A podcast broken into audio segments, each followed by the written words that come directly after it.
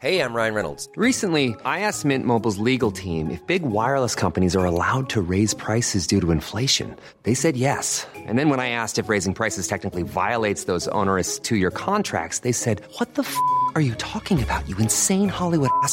So to recap, we're cutting the price of Mint Unlimited from $30 a month to just $15 a month. Give it a try at mintmobile.com slash switch. $45 upfront for three months plus taxes and fees. Promo for new customers for limited time. Unlimited more than 40 gigabytes per month. Slows. Full terms at mintmobile.com.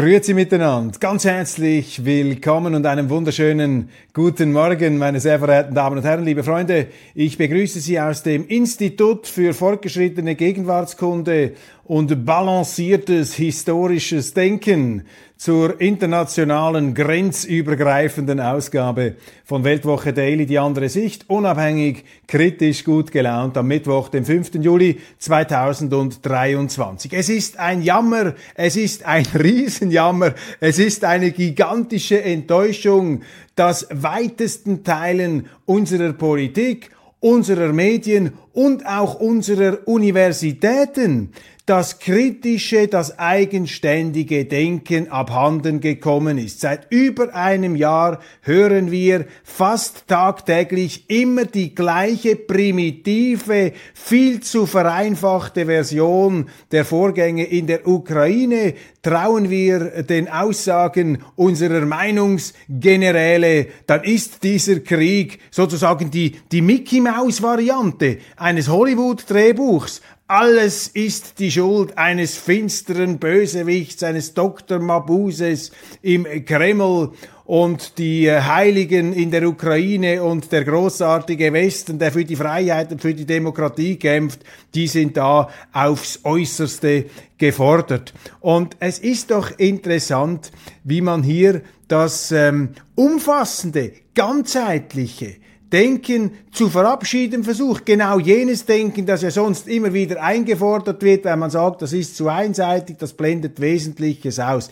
Diese Version der Geschichtsdeutung, dieser Kriegsdeutung ist falsch und sie produziert eine falsche Politik und sie produziert eine falsche moralische Selbstsicherheit. Tatsache ist, aus meiner Sicht, das ist meine Meinung, dass an diesem Krieg zahlreiche Mächte mitgewirkt haben. Natürlich haben die Russen ihre Rolle gespielt, selbstverständlich aber auch die Ukrainer, die alles versäumt haben, mit den Russen ein Einvernehmen zu finden und am härtesten kritisiere ich die Amerikaner. Nicht weil ich gegen die Amerikaner bin, aber weil die Amerikaner die mächtigste Nation auf diesem Planeten sind und den Kalten Krieg mit Abstand gewonnen haben als alles überragender, äh, supermächtiger Hegemon. Und schon bei Spider-Man habe ich in den 70er Jahren gelesen, als kaum 10- oder 12-Jähriger, with great power comes great responsibility. Mit großer Macht kommt große Verantwortung und aus meiner Sicht haben die Amerikaner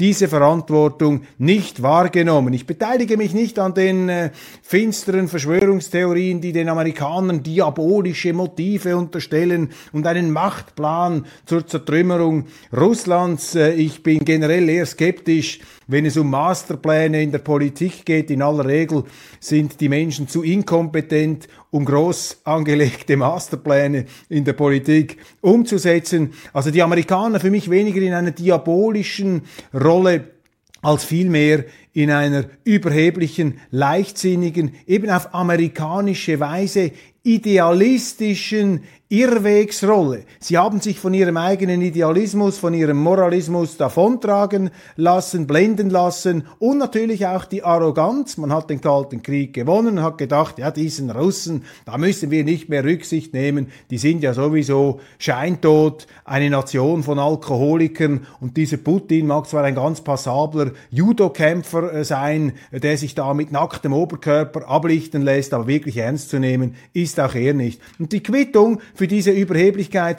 bekommen wir jetzt. Also meine Kritik richtet sich an die Amerikaner, die mächtigsten, die Gewinner. Wenn sie Gewinner sind, das wissen wir auch im Schwingen in der Schweiz, äh, diesem Kampfsport, im Segmailring, der Sieger wischt dem Unterlegenen am Schluss das Segmail von der Schulter und man gibt sich die Hand. Man haut dem nicht noch eine rein, wenn er am Boden liegt oder tritt nach. Und genau das haben die Amerikaner gemacht, das hat der Westen gemacht. Man hat die Sicherheitsbedenken Russlands in den Wind geschlagen. Und weil man nicht darüber reden will, meine Damen und Herren, zimmert man nun dieses äh, Feindbild äh, Putin, der mittlerweile auf die gleiche Stufe fast schon wie ein Hitler gestellt wird. Das ist natürlich komplett geschichtsblind. Es ist eine Verharmlosung der Nationalsozialisten und es wird auch der heutigen Situation überhaupt nicht gerecht. In der Schweiz machen das auch namhafte Politiker völlig inkonsequent, denn wenn sie tatsächlich diesen Überfall Russlands auf die Ukraine, den man aus Donbass-Sicht, aus Sicht der damals diskriminierten Russen, als auch Hilfestellung begreifen könnte,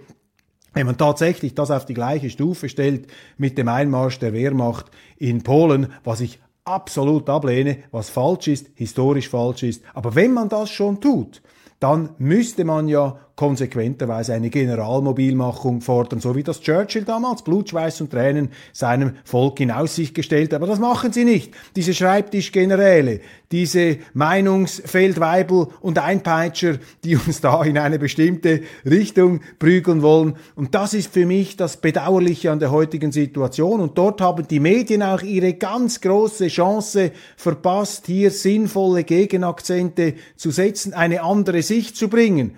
Nicht, weil man auf der richtigen Seite der Geschichte stehen muss oder unfehlbare moralische Einschätzungen abgeben muss. Ich glaube, die wesentliche Aufgabe des Journalismus besteht auch darin, die Mehrheit produktiv zu verunsichern. Die Weltwoche ist die erste allgemeine Verunsicherung dieser ähm, hochtrabenden, aufgeblähten Selbstherrlichkeit und Selbstgerechtigkeit der Moralisierer, der Putin-Durchschauer und der Alleswisser, der Bescheidwisser. Das ist gefährlich, weil uns diese Überheblichkeit, diese Selbstsicherheit zu einer falschen Politik verleitet. Viel nützlicher, viel ratsamer scheint es zu sein mit Tolstoi, wir haben gestern darüber gesprochen, mit Tolstoi die Geschichte als ein Gemeinschaftswerk zu betrachten und auch jede Katastrophe, in der wir drin sind, ähm, nicht einfach nur eindimensional auf eine Ursache, auf einen Menschen zurückzuführen, sondern auch unseren Anteil daran in Rechnung zu stellen und daraus auch eine gewisse Restfairness abzuleiten, die es uns möglich macht, die uns befähigt, wieder an einen Verhandlungstisch zu sitzen. Und generell müssen wir uns davor hüten, Staatenlenker, Präsidenten und große Politiker zu Regisseuren des Geschehens zu erklären. Ich finde die Tolstoische Erklärung viel plausibler, dass die Geschichtsbewegung, der Geschichtsfluss sozusagen das Resultat eines Zusammenwirkens millionenfacher individueller Willensentscheidungen und Willensbekundungen ist, dass hier sozusagen eine Strömung entsteht, die von den Politikern vielleicht ein bisschen moderiert und auch allenfalls äh, minimal gesteuert werden kann, aber viel eher sind eben diese Politiker Getriebene die eben den Tiger, den sie reiten, gar nicht reiten, sondern aufpassen müssen, dass der Tiger sie nicht frisst, dass sie oben bleiben. Das ist nicht eine Absage an die Verantwortung. Selbstverständlich, wenn Sie Politiker haben wie Putin, die eine große Macht haben, haben Sie selbstverständlich auch eine große Verantwortung. Und meines Erachtens hat er einen Fehler gemacht mit diesem Einmarsch. Ich glaube auch nicht, dass er damit gerechnet hat, dass so viel Widerstand kommt. Kein Staatenlenker und äh, schon gar nicht einer wie Putin, der in der Vergangenheit versucht hat, eigentlich solche Auseinandersetzungen zu vermeiden. Keiner geht in einen Krieg von unabsehbarer Länge hinein. Das sind unendliche Risiken, die er da eingeht für Russland, für die Welt. Aber anstatt hier auf dem hohlen Podest der Selbstgerechtigkeit zu sitzen, da vom Hochsitz herab zu spotten und zu dröhnen, sollten wir uns bemühen, meine Damen und Herren, wieder auf den Boden zu kommen und die Realität nüchtern in den Blick zu nehmen und anzuerkennen, dass ein Krieg das größtmöglich unberechenbare Übel ist, das es überhaupt nur gibt und dass wir unsere Kräfte, unser Streben dahin gehen lassen sollen, nicht rechthaberisch dem anderen äh, aufzuzeigen, dass wir von Anfang an die weiße Weste haben. Nein, wir müssen uns bemühen, diesen Wahnsinn zu stoppen, denn je länger das dauert, desto größer, desto explosiver wird dieses Pulverfass, dieses atomare, dieses nukleare Pulverfass, der Fall Prigoshin hat es gezeigt, da kann einfach Unvorhergesehenes passieren. Und jetzt auch wieder die Bescheidwisser, die hier schon wieder einen Masterplan sehen, den vierdimensionalen Schachspieler Putin oder aber äh, den äh, Prigoshin, äh, der da als Symptom äh, des unwiderruflichen Zerfalls dieses Kreml-Regimes gedeutet werden muss. Ich habe da eine viel schlichtere und einfachere Erklärung. Im Krieg passiert Unvorhergesehenes. Und jetzt ist ein Fall Prigoshin. Beim nächsten Mal ist vielleicht ein ukrainischer General, der auf den falschen Knopf drückt und irgendeine Mittel- oder Langstreckenrakete, die ihm die Briten geliefert haben, nach Moskau feuert. Und vielleicht noch halb absichtlich, weil er möchte, dass die NATO endlich einmarschiert, damit die Ukrainer den Russen ein für alle Mal in Grund und Boden stampfen können. Umgekehrt auch auf russischer Seite. Vielleicht äh, kracht's da ja mal wirklich im Gebälk und Putin wird weggefegt. Und die Vorstellung, dass dann eine Mutter Teresa kommt, meine Damen und Herren, die halte ich für völlig illusionär. Viel wahrscheinlicher ist es, dass dann ein Scharfmacher, ein richtiger Scharfmacher kommt und diese Karikaturen von Putin, die ihn da eben als einen neuen Genghis Khan an die Wand kritzeln wollen, da ähm, habe ich meine Restzweifel, da bewahre ich mir eine Restmenge von differenziertem Denken. Aber mir geht es nicht darum, und das ist auch nicht mein Anspruch, Ihnen hier die absolut letztgültige Interpretation zu liefern. Ich argumentiere so mit einem konkreten Ziel, um uns eben wieder friedensfähig zu machen, um uns sozusagen in eine bestimmte Augenhöhe wiederzubringen mit dem sogenannten Feind. Denn wenn Sie den Feind nur noch verachten und für gesetzlos erklären, dann können Sie ihn nur noch vernichten. Dann ist keine Verständigung mehr möglich. Und die Russen zu vernichten, der Versuch hier, ähm, Russland ganz massiv zu schädigen, wie das einige ähm, Voodoo-Strategen, ich kann es nicht anders ausdrücken, bestimmte Voodoo-Strategen in irgendwelchen geschlossenen Abteilungen in Amerika formulieren, ja, dann legen sie Feuer an die Lunte eines Riesenvulkans, äh, der mit Atombombengewalt ähm, explodieren könnte, und wir werden in der Weltwoche sicherlich in einer der nächsten Ausgaben einmal aufzeigen, was es eigentlich bedeuten würde, wenn hier ein Atomkrieg losgeht. Da müssen wir dann nicht mehr über den Klimawandel diskutieren, meine Damen und Herren, in 100 Jahren. Dann wird es dann äh, relativ schnell sehr, sehr heiß auf diesem Planeten und dann auch sehr, sehr kalt, wenn sich diese schwarzen Wolken um den Globus herum ausbreiten. Dann haben wir nämlich jahrelange Missernten, Hungersnöte und dann werden bis zu 96 Prozent der Menschheit aussterben. Das sind hier die Szenarien. Da muss Greta Thunberg im äh, Luftschutzkeller noch einmal ganz von vorne anfangen und die Klimabedrohungen ähm, werden zu lockenden Zukunftsaussichten, geradezu Strandferien bei schönsten äh, sommerlichen Temperaturen ähm, gemessen an diesem nuklearen Winter, mit dem wir mit einer Leichtfertigkeit herumspielen, die im Grunde auch die ganze Unseriosität der Klimadebatte aufzeigt. Ich meine, wenn man sich schon Sorgen macht über den Zustand des Planeten, über die mögliche Zerstörung dieses Planeten, dann sollte man das Abstrakte, das man da in der Zukunft zu sehen glaubt, diese Halluzinationen, diese grünen Fata Morganas, die sollte man vielleicht etwas ad acta legen und sich mit den viel konkreteren Bedrohungen auseinandersetzen. Das war nun ein Einstiegsmonolog, den ich in keiner Art und Weise geplant habe, aber das ist eben auch Teil dieser Sendung, dass man irgendwo anfängt und plötzlich in einer Geländekammer landet, die man gar nie angepeilt hat, aber äh, auch immer wieder für mich hier äh, wichtig, sich ein Bild zu verschaffen und mit Ihnen in der Diskussion dann auch die Argumente auszutauschen. Seit Tagen brennt Frankreich. Überall Zerstörung, Raub, Gewalt und Plünderung, bürgerkriegsähnliche Zustände, Politik völlig hilflos, Präsident Macron völlig hilflos. Er will kein Öl ins Feuer gießen, ist unter Druck, hat aber keine Antworten auf Krawalle und Zerstörungen, vor allem auch der Rathäuser, Schulen, Bibliotheken. Eine Spirale der Gewalt erfasst auch Lokalpolitiker. Verbreitetes Misstrauen gegen den Zentralstaat wird immer größer. Macron steht unter Druck vor allem von rechts, versucht Entschlossenheit zu zeigen, darf aber das Problem der Zuwanderung und vor allem der Problemgruppe der Religion und so weiter nicht ansprechen. Der säkulare ähm, Integrationsstaat Frankreich, Liberté, Egalité, Fraternité, ähm, scheitert. Er scheitert an einer zügellosen Migrationspolitik, die eine neue Segregation, eine Desintegration der französischen Gesellschaft bewirkt hat. Offensichtlich gibt es keinen Konsens mehr, keinen Verfassungspatriotismus mehr. Die Verfassung diese Locksprüche der französischen Revolution, die die ganze Welt inspiriert haben, diese Locksprüche Egalité, äh, Fraternité und äh, Liberté, sie scheinen nicht mehr zu verfangen in diesem äh, brennenden Bordell eines äh, balkanisierten Frankreich. Ready to pop the question? The jewelers at BlueNile.com have got sparkle down to a science with beautiful lab-grown diamonds worthy of your most brilliant moments. Their lab-grown diamonds are independently graded and guaranteed identical to natural diamonds, and they're ready to ship to your door. Go to BlueNile.com and use promo code LISTEN to get $50 off your purchase of $500 or more. That's code LISTEN at BlueNile.com for $50 off. BlueNile.com code LISTEN. Burrow's furniture is built for the way you live. From ensuring easy assembly and disassembly to honoring highly requested new colors for their award-winning seating, they always have their customers in mind. Their modular seating is made out of durable materials to last and grow with you. And with Burrow, you always get fast, free shipping.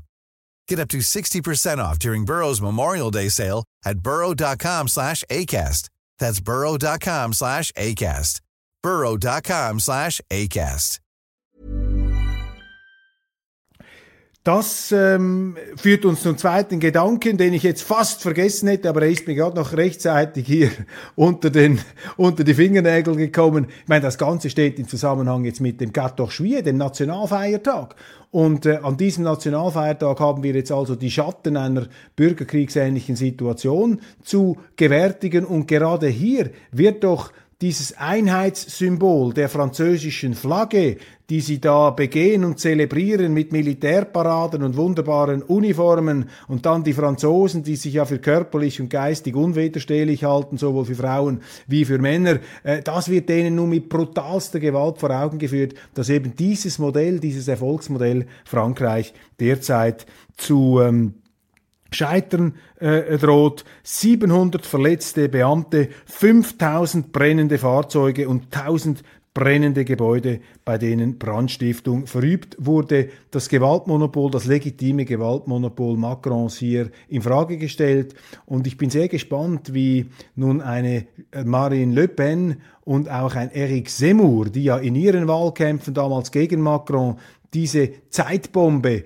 der Migration ins Zentrum gerückt haben, wie die nun ähm, entsprechend performen werden. Sie erinnern sich, es gab auch einen Brief vor einigen Jahren der französischen Generalität, ähm, der auf diese Missstände hingewiesen hat. Allerdings im Mainstream wird das viel zu wenig zur Kenntnis genommen. In der Schweiz ähm, führt man keine Zuwanderungsdebatte. Man redet eben über den abstrakten Klimawandel oder den Krieg in der Ukraine, 3000 Kilometer entfernt, anstatt über die bürgerkriegsähnlichen Zustände in der Nachbarschaft verschärft nachzudenken. Denn die Zuwanderungsprobleme, die Frankreich hat, die haben wir natürlich in der Schweiz, in Deutschland und in Österreich auch. Gute Nachrichten bringt die Bildzeitung aus Bremen. Dort lösen sich die Aktivisten von Fridays for Future auf. Sie warben für Streiks in Unischule und Betrieb gegen die deutsche Klimapolitik. Sie haben skandiert, wir sind heiser. Trotzdem werden wir nicht leiser. Wir sind heiser, trotzdem werden wir nicht leiser. Nun kehrt Stille ein bei den Bremer Aktivisten. Die Gruppe erklärt in einem Statement ihre Auflösung. Sie kritisiert für einmal nicht das kapitalistische System und die Politik, sondern die eigenen Reihen sowie den FFF-Dachverband um Frontfrau Luisa Neubauer. Angeprangert werden strategische Fehler und dann dies Fridays for Future Deutschland ist strukturell rassistisch. Ja, das hätten wir jetzt wirklich nicht gedacht. Die Rede ist von rassistischem Mobbing, Beleidigungen und Machtmissbrauch gegen Mitglieder. Da beißt sich offenbar eine Katze in den eigenen Schwanz. Die Welt meldet, wie geht es, oder ich muss besser sagen, die Welt fragt, wie geht es weiter mit der CDU und was bedeutet der Höhenflug der AfD für diese traditionell bürgerliche Mainstream-Partei in der Bundesrepublik. Bei einer Podiumsdiskussion in Berlin versuchen Konservative eine Antwort darauf zu finden. Die Union, so die Quintessenz, müsse vor allem wieder das selbstbewusste Rechtssein lernen, nachdem sie ja das Rechtssein verboten haben. Sie erinnern sich beim letzten Wahlkampf, Armin Laschet, gemeinsam stehen wir gegen rechts. Da habe ich mich gefragt, ja, was machen die CDUler jetzt im Bundestag? Sitzen sie den Linken auf die Knie, auf den Schoß, sitzen sie nicht mehr in der rechten Ratshälfte. Ich meine, die Rechte, das ist die, die ausgehend vom ähm, Bundestagspräsidenten auf der rechten Seite sitzt. Das sind die Bürgerlichen, das ist die FDP, äh, das sind die CDUler, CSU, AfD und die FDP, das ist die Rechte. Und wenn die CDU sagt, man darf nicht mehr rechts sein, ja, dann müssen sie eigentlich ihre Plätze räumen in diesem Saal und den Linken auf den Schoß ähm, sich äh, setzen. Also völlig quere, abstruse Verwirrungen und Entwicklungen. Wie rechts darf, wie rechts soll die CDU sein? Um diese Frage geht es. Berlin, ein als Penthouse firmierender Veranstaltungsraum, hoch über dem Gendarmenmarkt, hier hoch und weit abgehoben über den realen Lebensverhältnissen. Auf dem Podium sitzen Menschen, von denen man eine klare Meinung zur Zukunft der Christdemokratie erwarten kann, etwa der Thüringer CDU-Chef Mario Vogt, die konservative Aktivistin und Weltkolumnistin Christina Schröder, der SPD-Politiker Matthias Brotkorb aus Mecklenburg-Vorpommern und die Bundesab Bundestagsabgeordnete Johanna Cotard, die 2022 aus der AfD ausgetreten und seitdem fraktionslos ist. Manche in der CDU, so das Fazit, wollen die CDU nach ihrem unter anderem von der Denkfabrik selbst konstatierten Merkel-Linksruck wieder nach rechts rücken. Deutschland in einer Identitätskrise. Das ist äh, unabsehbar. Wir beobachten das in äh, den Parteien. Wir sehen das im Staat, in der Regierung. Mittlerweile nur noch 40 Prozent der Wählenden abgedeckt durch die Ampelregierung. Dies ja noch ins in die Macht gespült hat äh, bei den letzten Ausläufern der Klimawelle, dann die Eisdusche des Ukraine-Kriegs und plötzlich steht diese Regierung gänzlich neben den Schuhen. Wir haben ein Deutschland, das außenpolitisch nicht mehr weiß so recht, wo es, sich hinge wo es hingehört. Die Europäische Union ist zu einem Problemherd geworden, eine, nicht eine automatische, sichere Rückfallposition. Will man nibelungentreu den Amerikanern folgen und nach Russland auch Krieg gegen China führen, große Selbstzweifel, sie haben wirtschaftlich negative Entwicklungen, sie haben eine Energiepolitik, die nicht funktioniert, sie haben steigende Preise, sie haben sehr viel politischen Stress im System, die etablierten ähm, Kräfte verlieren, denen schwimmen die Fälle weg. Daneben haben sie eine junge Alternative, die AfD, die äh, zu Recht oder zu Unrecht, eher zu Unrecht, aber trotzdem, auch das ist eine Realität, eben bei vielen Deutschen nicht unbedingt Urvertrauen auslöst. Man fragt sich, wohin würde denn die Reise mit denen gehen? Raus aus der EU, raus aus der NATO, raus aus dem Euro, Deutschland wieder als Mittelmacht zusammen mit Putin und dann ein AfD-Kanzler und der Kreml-Chef teilen den Osten Europas unter sich wieder auf. Also unseliges Angedenken. Ich sage nicht, dass das realistische Perspektiven sind. Ich sage nur, das sind aus meiner Sicht die psychologischen Urängste, die momentan freiliegen, das sind die Nerven, die blank liegen derzeit in der Kollektivpersona Deutschland. Und hier muss ein neuer Konsens gefunden werden.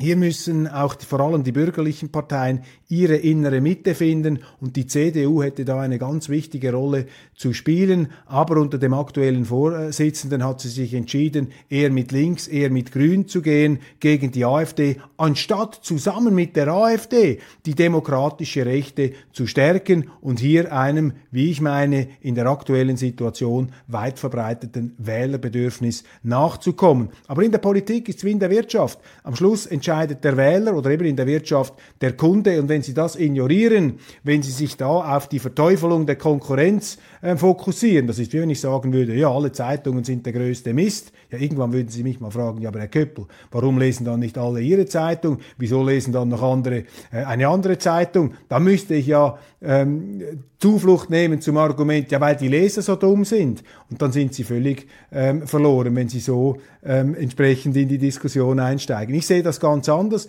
Man muss den Wähler ernst nehmen, wie man den Kunden ernst nimmt. Und Deutschland bräuchte im Grunde eine Zusammenarbeit der bürgerlichen FDP, CDU und AfD aber aus schweizerischer Sicht und Erfahrung muss ich Ihnen sagen, das hat sehr, sehr lange gedauert. Die Schweiz war in den 90er Jahren in so einer Identitätskrise aufgrund der äh, EU-Beitritts. Ähm, Bedrängungen und auch Wünsche innerhalb der Schweiz. Und es dauerte weit, weit über zehn Jahre, bis sich hier das bürgerliche Milieu wieder einigermaßen zusammengerauft hatte. Damals war es die SVP, die sich gegen die anderen bürgerlichen Parteien gestellt hat. Jetzt ist es die AfD in Deutschland. Und hier wird noch viel, viel Wasser, die Spree runterfließen müssen, bis da ein Konsens gefunden wird. Wenn ich auf die schweizerische Erfahrung abstelle. Aber vielleicht ist ja Deutschland da viel schneller und das äh, passiert ganz anders. Noch einmal die Welt. Laut dem österreichischen Oberst- und Militärexperten Markus Reisner, ein hervorragender Mann, den ich sehr schätze und seine ähm, Beurteilungen finde ich äh, wertvoll haben die ukrainischen Streitkräfte ihre Taktik bei der Gegenoffensive geändert. Zitat, die erste Phase der ukrainischen Offensive ist aus meiner Sicht gescheitert, sagt Reisner, Kommandant der Garde des österreichischen Bundesheers. Die Armee habe versucht, wie aus einem Lehrbuch der US-Armee massiert vorzustoßen, habe dann aber gemerkt, dass die Russen zu gut vorbereitet seien, um einen Durchbruch zu erzielen.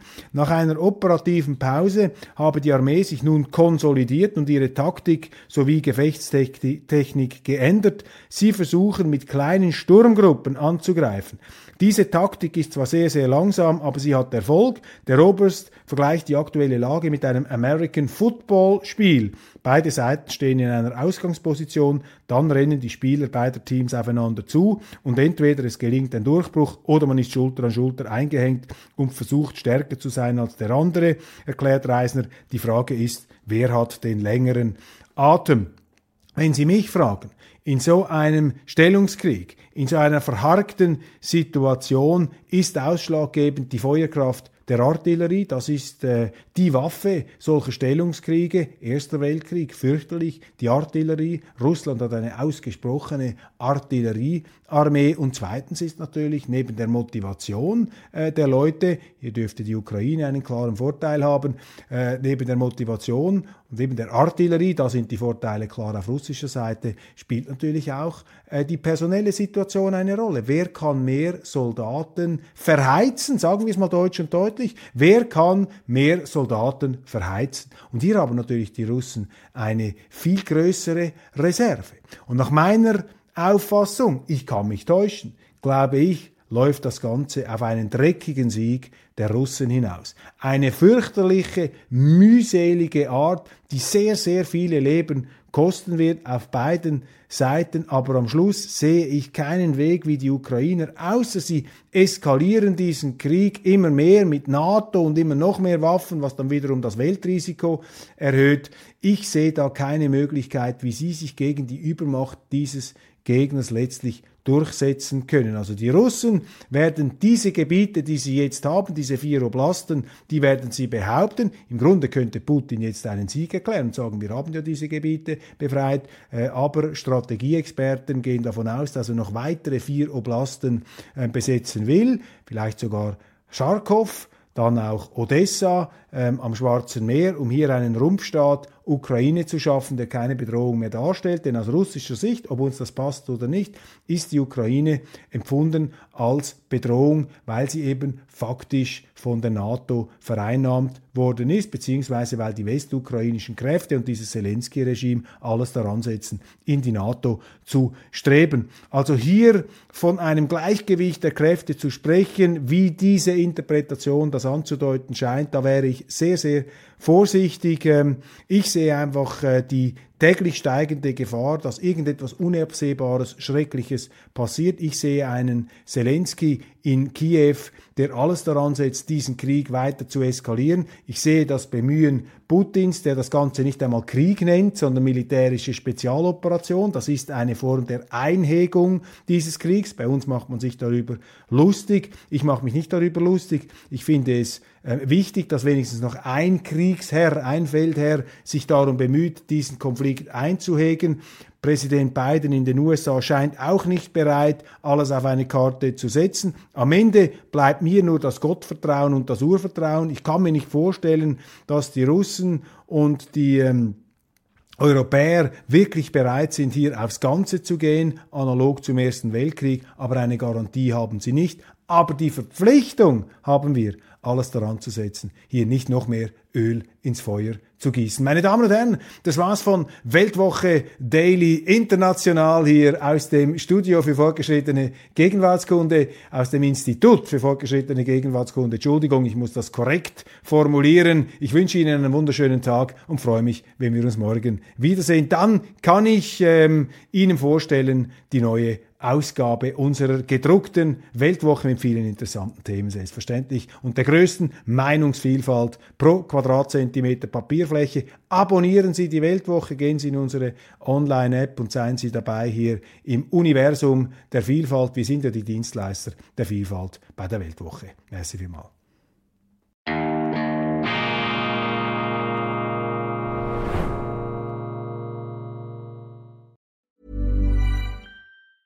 Even when we're on a budget, we still deserve nice things. Quince is a place to scoop up stunning high-end goods for 50 to 80% less than similar brands. They have buttery soft cashmere sweaters starting at $50, luxurious Italian leather bags, and so much more. Plus, Quince only works with factories that use safe, ethical, and responsible manufacturing. Get the high-end goods you'll love without the high price tag with Quince. Go to quince.com slash style for free shipping and 365 day returns.